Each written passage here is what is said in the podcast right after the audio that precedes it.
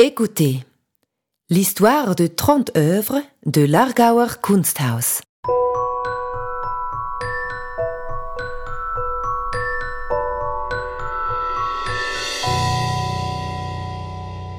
Vous le savez peut-être déjà, l'Argauer Kunsthaus est connu pour sa remarquable collection d'art suisse.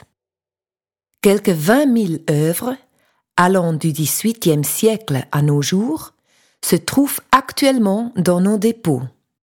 Elles sont présentées régulièrement dans diverses expositions.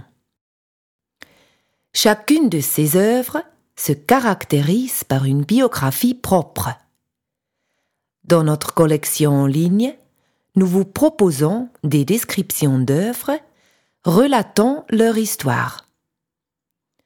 En 2022, les expositions sont placées sous le signe de la collection. Pour cette occasion, nous avons sélectionné 30 œuvres que nous vous présentons sous forme audio via le podcast. Peut-être avez-vous l'œuvre devant vous, en vrai ou sur votre écran, pendant que vous écoutez ce podcast. À défaut, fermez simplement les yeux et imaginez l'œuvre vous-même. Nous vous souhaitons bien du plaisir en écoutant et découvrant la collection de l'Argauer Kunsthaus.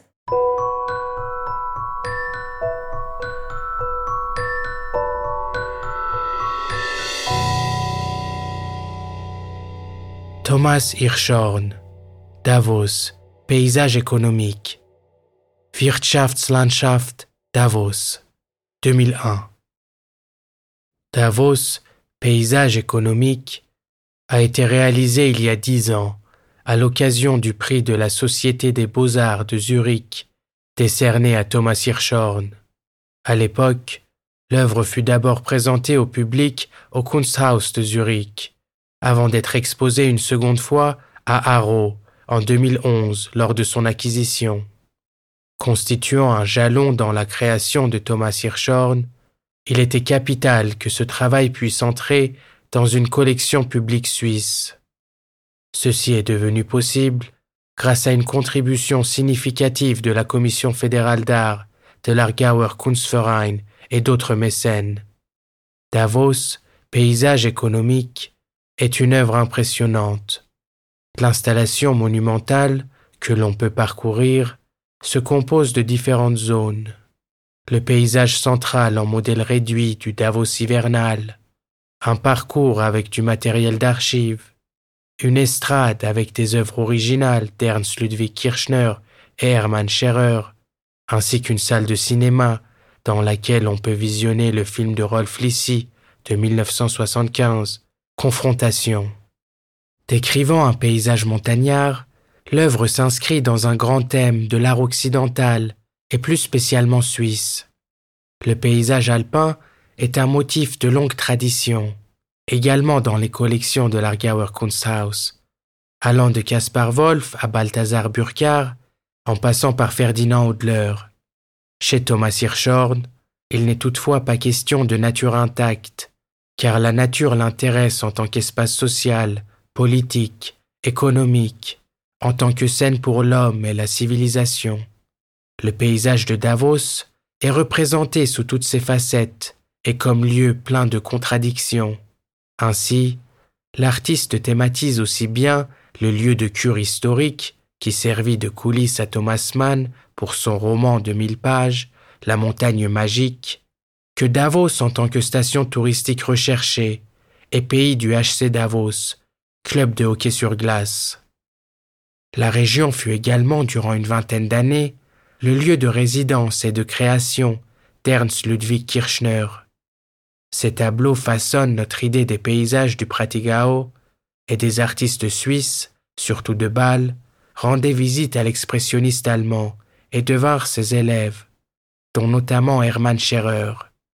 Thomas Hirschhorn intègre ces aspects dans son travail, en insérant habilement des œuvres originales de Kirchner et de Scherer. Thomas Hirschhorn réunit tous ces thèmes, et bien d'autres, dans son Davos paysage économique, en déployant une multitude de matériaux, textes, images et livres, et en invitant les spectateurs à se pencher sur le sujet. Avec le film de Rolf Lissy vient s'ajouter un autre thème, à savoir les traces sombres que le national-socialisme a laissées à Davos, qui fut un refuge et un lieu de cure pour des personnes aux opinions politiques les plus diverses. Parmi eux, le chef de la section suisse du NSDAP, Wilhelm Gustloff, qui y fut assassiné. Thomas Hirschhorn montre Davos en hiver, alors que se tient le World Economic Forum. Placé sous haute surveillance, la ville est en état de siège. La police et l'armée ont pris position pour protéger le rendez-vous des puissants de ce monde contre d'éventuelles attaques. Un immense spectre de questions non résolues s'affronte. Les contradictions du monde se rencontrent. Davos devient la scène des conflits mondiaux et ainsi une zone de haute sécurité.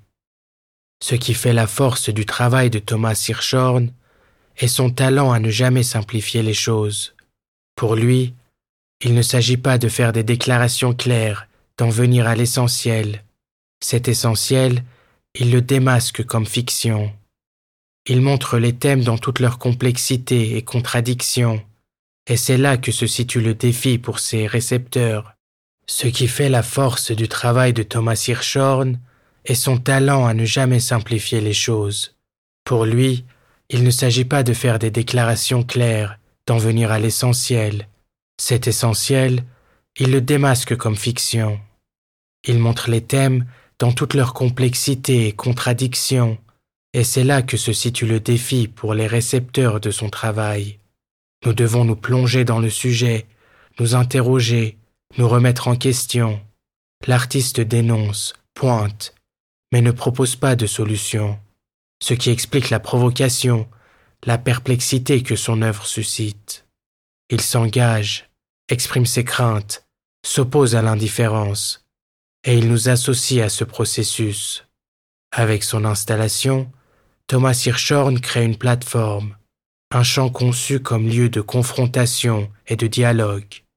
L'œuvre est tout aussi complexe et difficile que notre monde.